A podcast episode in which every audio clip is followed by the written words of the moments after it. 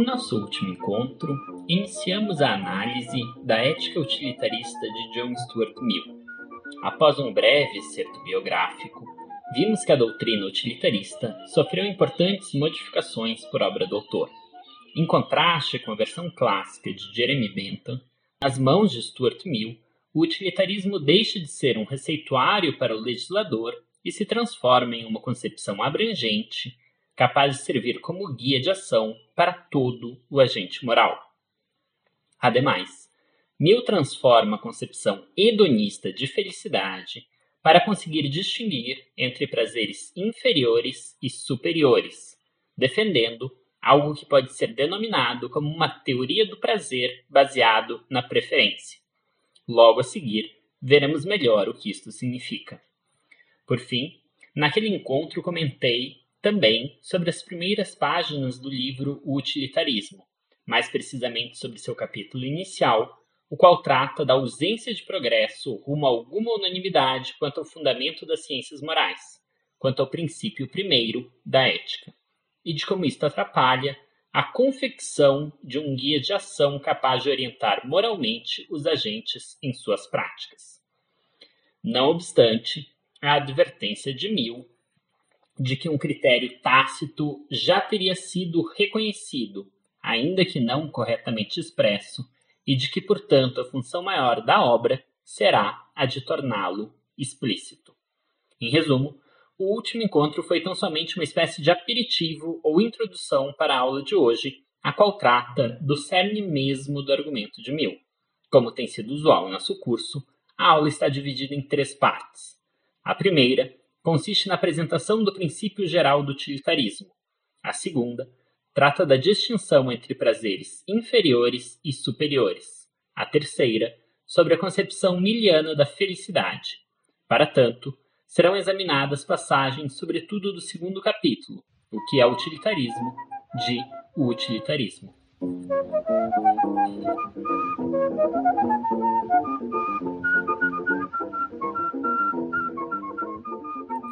John Stuart Mill é bastante claro em sua definição do utilitarismo. Diz ele: a doutrina que aceita a utilidade ou o princípio da maior felicidade como fundamento da moral sustenta que as ações estão certas na medida em que elas tendem a promover a felicidade e erradas quando tendem a produzir o contrário da felicidade. Por felicidade, entende-se prazer e ausência de dor por infelicidade, dor e privação de prazer. Fecha citação.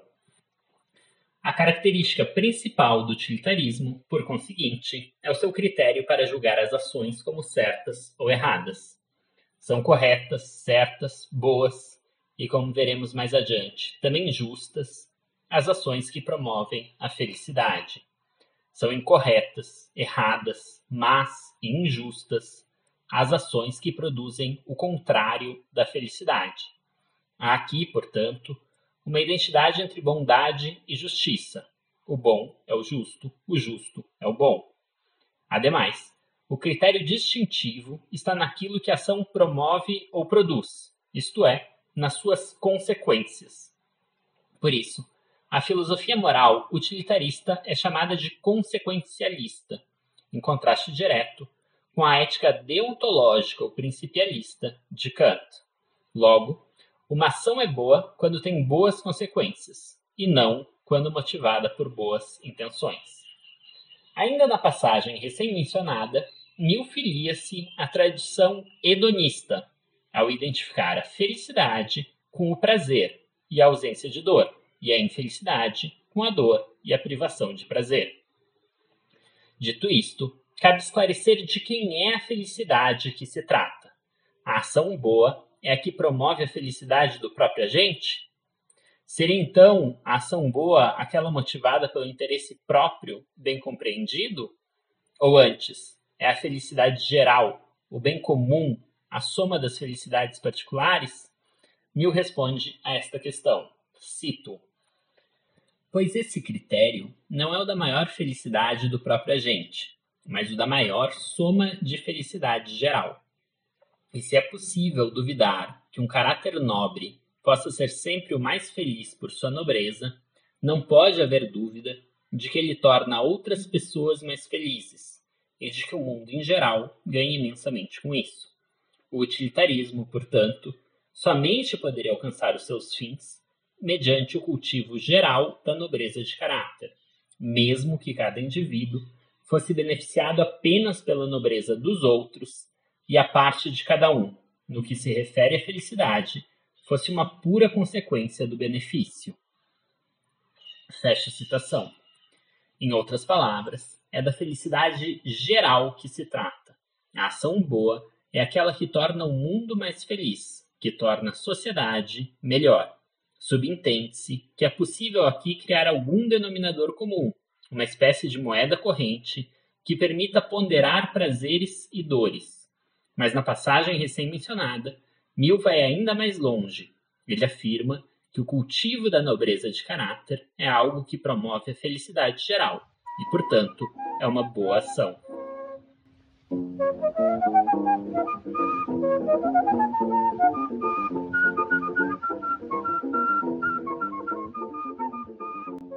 A tese hedonista, a identificação da felicidade com o prazer, foi alvo de muitas críticas. Como esta tese já estava presente na obra de Bentham e segue sendo defendida por Mill, este último aproveita o ensejo para responder a algumas delas. A seguinte passagem de Mill merece destaque. Cito-a. Ora, uma tal teoria da vida provoca profunda aversão em muitas mentes, em algumas das mais estimáveis em sentimentos e propósitos. Supor que a vida não tenha, para usar suas expressões, nenhum fim mais elevado do que o prazer, nenhum objeto melhor e mais nobre de desejo e busca, seria algo absolutamente vil e baixo, uma doutrina digna apenas do porco, com o qual os seguidores de Epicuro foram, há muito tempo, comparados com desprezo. Fecha citação. De acordo com Tio Mugan, a crítica de que o utilitarismo era uma filosofia porca foi feita por Thomas Carlyle, um escritor do romantismo escocês, responsável também por verter e difundir a obra de Goethe no Reino Unido a quem John Stuart Mill tinha imenso apreço. Logo, não é meramente retórica a expressão algumas das mais estimáveis mentes em sentimentos e propósitos. A crítica é simples. Não apenas os homens, mas também os porcos sentem prazer e dor.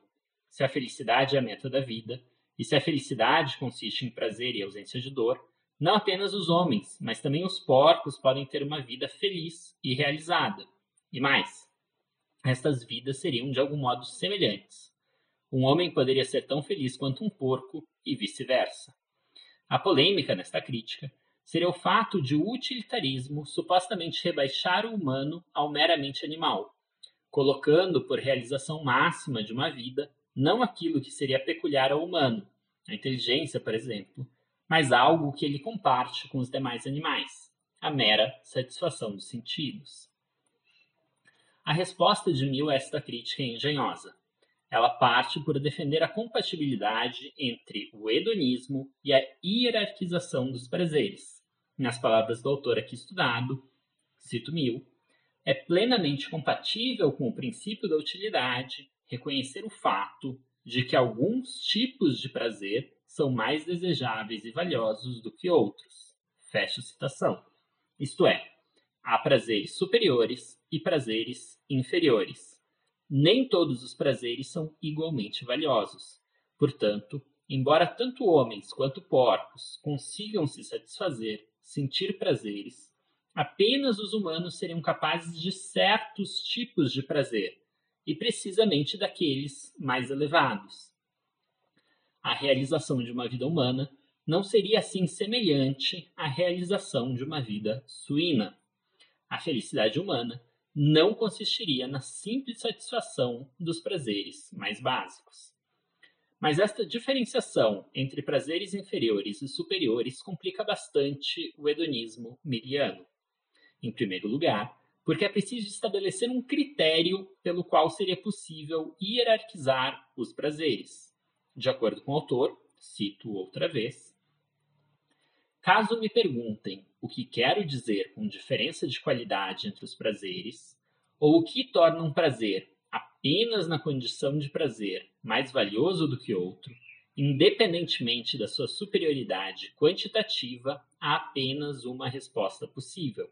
Entre dois prazeres, se houver um ao qual todos, ou quase todos, os que experimentaram ambos dão uma decidida preferência, independente de qualquer sentimento de obrigação moral para preferi-lo, é esse o prazer mais desejável.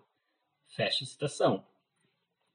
Em outras palavras, e recorrendo ao exemplo dado na aula anterior, é possível hierarquizar dois tipos de prazeres. Digamos, o prazer glutão de comer torresmo e beber cerveja, e o prazer erudito de estudar filosofia. Para tanto, será preciso conhecer indivíduos que tenham experimentado ambos os prazeres, e depois constatar qual a preferência predominante nestes indivíduos. Se a maioria deles disser que prefere passar a vida a comer torresmo e beber cerveja, então este será o prazer superior.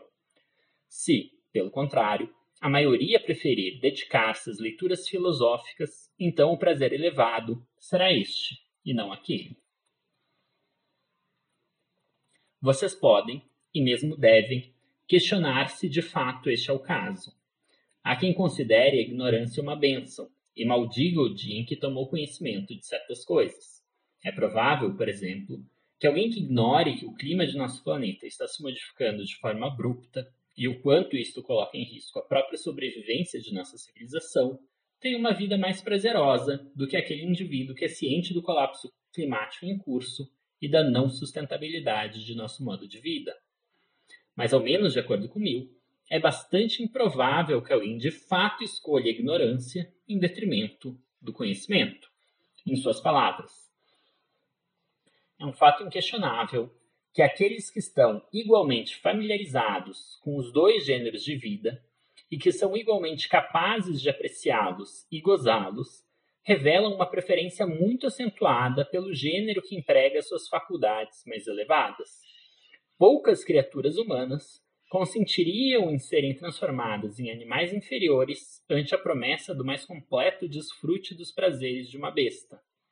Nenhum ser humano inteligente consentiria em ser um tolo, nenhuma pessoa instruída em ser ignorante, nenhum homem com sentimento e consciência em ser um egoísta e ignóbil. Mesmo que estivessem persuadidos de que o Nécio, o Bronco e o Biltre estão mais satisfeitos com seu destino do que eles com o seu. Eles não renunciariam ao que possuem a mais do que os outros, em troca da plena satisfação de todos os desejos que possuem em comum. Fecha citação. E logo a seguir, na passagem mais conhecida e citada deste escrito, o utilitarismo, cito outra vez, é melhor ser um ser humano insatisfeito do que um porco satisfeito. É melhor ser um Sócrates insatisfeito do que um tolo satisfeito.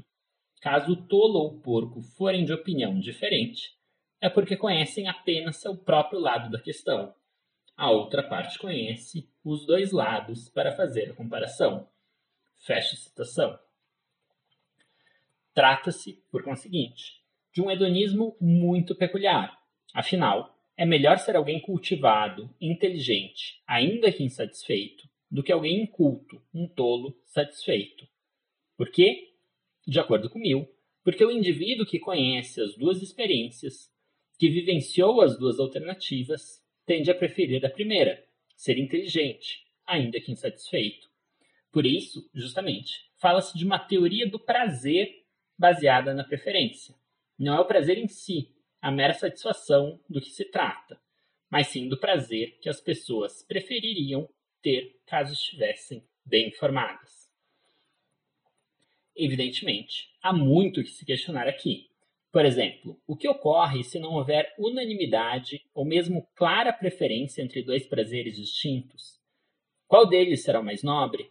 Mill parece não cogitar esta hipótese.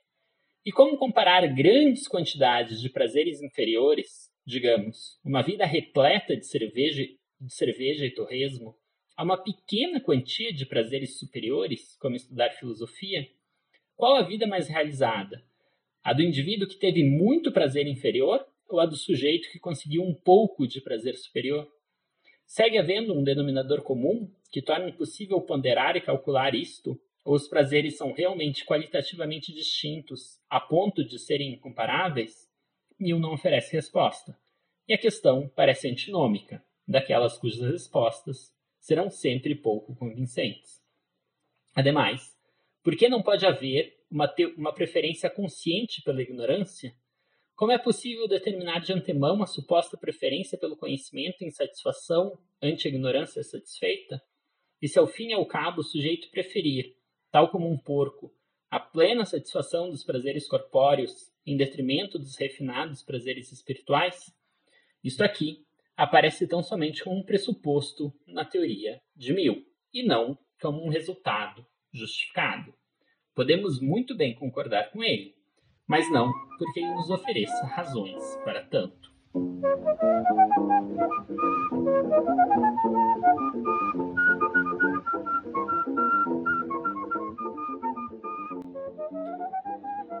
Pois bem, apesar dos muitos pontos que permanecem não respondidos, fica clara a divergência do hedonismo miliano ante o hedonismo usual. Mill segue identificando a felicidade com o prazer, mas não com qualquer prazer. O autor, aliás, é enfático ao afirmar que felicidade não é o mesmo do que satisfação. Diz ele: quem supõe que essa preferência sacrifica a felicidade, que o ser superior, em circunstâncias iguais, não é mais feliz do que o inferior, confunde duas ideias muito diferentes, a de felicidade e de satisfação. É indiscutível que um ser cujas capacidades de gozo são inferiores tem maior chance de satisfazê-las plenamente, e que um ser altamente dotado sempre sentirá que, tal como o mundo está constituído, toda a felicidade a que puder aspirar será imperfeita. Feche citação. Assim, poderíamos extrapolar o texto de Mill e afirmar que um porco ou um tolo até poderiam se encontrar em estado de satisfação, mas que não poderíamos, propriamente, chamá-los de felizes. Isto porque a felicidade inclui algo mais do que o simples contentamento sensível. Por isso, a teoria de Mill é vista algumas vezes como eudaimonista ou perfeccionista. Neste caso, a felicidade seria identificada antes com um estado de plena realização do que com o prazer. Isto é, ela incluiria necessariamente alguma ideia de florescimento. Ora, textualmente é muito problemática uma afirmação como esta, pois Mill claramente defende uma postura hedonista. Mas, de fato, há aqui algumas convergências. Afinal, o autor não apenas defende uma concepção que diferencia os prazeres mas também uma que considera como mais valiosos justamente aqueles prazeres associados com atividades supostamente mais elevadas, precisamente aquelas que caracterizam um espírito cultivado. E o critério para estabelecer isto, como já dito antes, é o do juiz competente. É preciso indagar quem experimentou os vários prazeres e descobrir qual ele julga ser superior. Neste caso, Mill pressupõe que os juízes competentes vão concluir que os prazeres associados às atividades mais elevadas são superiores e, portanto, conduzem à felicidade. Não obstante, também aqui há algo de problemático no raciocínio de Mill. Digamos que alguém experimentou o torresmo frito acompanhado de cerveja gelada e que esta experiência culinária foi altamente gratificante, mas que este alguém também dedicou um bom tempo à leitura da Crítica da Razão Pura de Kant, algo que, algo que embora não propriamente agradável, foi edificante. De acordo com Mill, este alguém provavelmente diria que o segundo é um prazer superior. Afinal, uma pessoa se aperfeiçoa pelo estudo, ao passo que aquela experiência culinária, se repetida com afinco, é inclusive pouco saudável. A conclusão de Mill é de que o juiz competente diria que estudar filosofia é mais prazeroso do que saciar-se com torresminho. No entanto, nas palavras de Tim Muga, esta inferência é ilegítima. O que os juízes competentes escolhem é a atividade da filosofia. Eles o podem fazer porque valorizam o conhecimento, por exemplo, mais do que o prazer. Fecha citação. Isto é, ainda se os juízes competentes preferirem a filosofia em relação à gula, eles não necessariamente o fazem porque a primeira seria mais prazerosa do que a segunda. Eles podem fazer isto justamente por discordarem do hedonismo, por considerarem que a felicidade consiste no aperfeiçoamento, na plena realização, e que isto é atingido por atividades que requerem concentração e esforço, e não por atividades tão somente prazerosas. Lembrem-se que muitos utilitaristas contemporâneos se afastam da concepção hedonista da felicidade. Para eles, a felicidade, a qual segue sendo a meta da vida e aquilo que deve ser promovido maximamente, consiste ou bem em realizar preferências, isto é, em conseguir aquilo que se quer, ou bem em um conjunto objetivo de satisfações. Os primeiros evitam o problema do paternalismo ao deixarem o próprio agente a definição daquilo que seria valioso, mas com isto geram um novo problema. Afinal, a ação correta é aquela que promove o bem geral e não o individual. Logo, seria preciso criar uma situação em que se promova as condições para cada qual realizar as suas preferências, mas sem promover diretamente nenhuma dessas preferências. Os segundos ganham em pragmatismo, pois podem indicar claramente o que deve ser promovido, digamos, educação, saúde, moradias dignas, etc. Mas ao risco de tornarem-se paternalistas, indicando como cada um deve ser feliz. Mas estas sequer são as maiores dificuldades da doutrina utilitarista. No próximo encontro, vamos comentar sobre objeções bem mais incisivas. Antes disso, porém, uma última menção ao escrito de Mill, diz o autor. No estado relativamente primitivo de desenvolvimento humano em que agora nos encontramos, uma pessoa não possui realmente aquela integral simpatia pelos outros que tornaria impossível qualquer desavença real na orientação geral da conduta mas uma pessoa na qual o sentimento social está de algum modo desenvolvido já não pode pensar nos seus semelhantes como rivais na luta pelos meios para alcançar a felicidade. Rivais cujo fracasso ela não poderia deixar de desejar para garantir assim o seu próprio êxito. A concepção profundamente arraigada que, mesmo agora, todo indivíduo tem a respeito de si mesmo como um ser social, tende a fazê-lo sentir como uma de suas necessidades naturais a harmonia entre seus sentimentos e objetivos e os de seus semelhantes. Se diferenças de opinião e de cultura intelectual fazem com que seja impossível para ele compartilhar muitos dos sentimentos reais de seus semelhantes, levando-o até mesmo a combater e desprezar esses sentimentos, ainda assim ele precisa estar consciente de que não há antagonismo entre o seu objetivo real e o dos outros de que ele não está se opondo ao que eles realmente desejam, isto é, o bem próprio, mas está, ao contrário, promovendo. Fecha citação. É impossível dissociar o pensamento de John Stuart Mill de uma confiança no progresso. Até pode ser o caso de hoje o interesse particular não convergir com o interesse geral, Pode até ser o caso de que, ao promover a minha própria felicidade, eu não contribua para a felicidade dos meus concidadãos, e vice-versa. Mas há de haver um dia em que isso não mais ocorra, em que a felicidade não seja uma meta a ser buscada por meio da competição em uma sociedade antagonista, e sim por meio da colaboração em uma sociedade solidária. A questão segue sendo o que se deve fazer neste entretempo. Eu sou Amaro Fleck, professor de Filosofia da Universidade Federal de Minas Gerais, e esta foi a 11ª aula de uma série de 15 da disciplina Introdução à Filosofia, com ênfase em ética, ministrada para o ciclo introdutório às ciências humanas. Esta foi a segunda de uma série de três aulas dedicadas ao exame da ética utilitarista de John Stuart Mill. Em nosso próximo encontro, vamos comentar sobre a concepção miliana da justiça sobre algumas objeções feitas ao utilitarismo e sobre as dificuldades de compatibilizar a doutrina utilitarista de Mill, exposta no livro aqui examinado, O Utilitarismo, publicado em 1861. Em nosso próximo encontro, vamos comentar sobre a concepção miliana da justiça, sobre algumas objeções feitas ao utilitarismo e sobre as dificuldades de compatibilizar a doutrina utilitarista de Mill, exposta no livro aqui examinado, O Utilitarismo, publicado em 1861, e a doutrina liberal de Mill, apresentada em Sobre a Liberdade, obra publicada dois anos antes.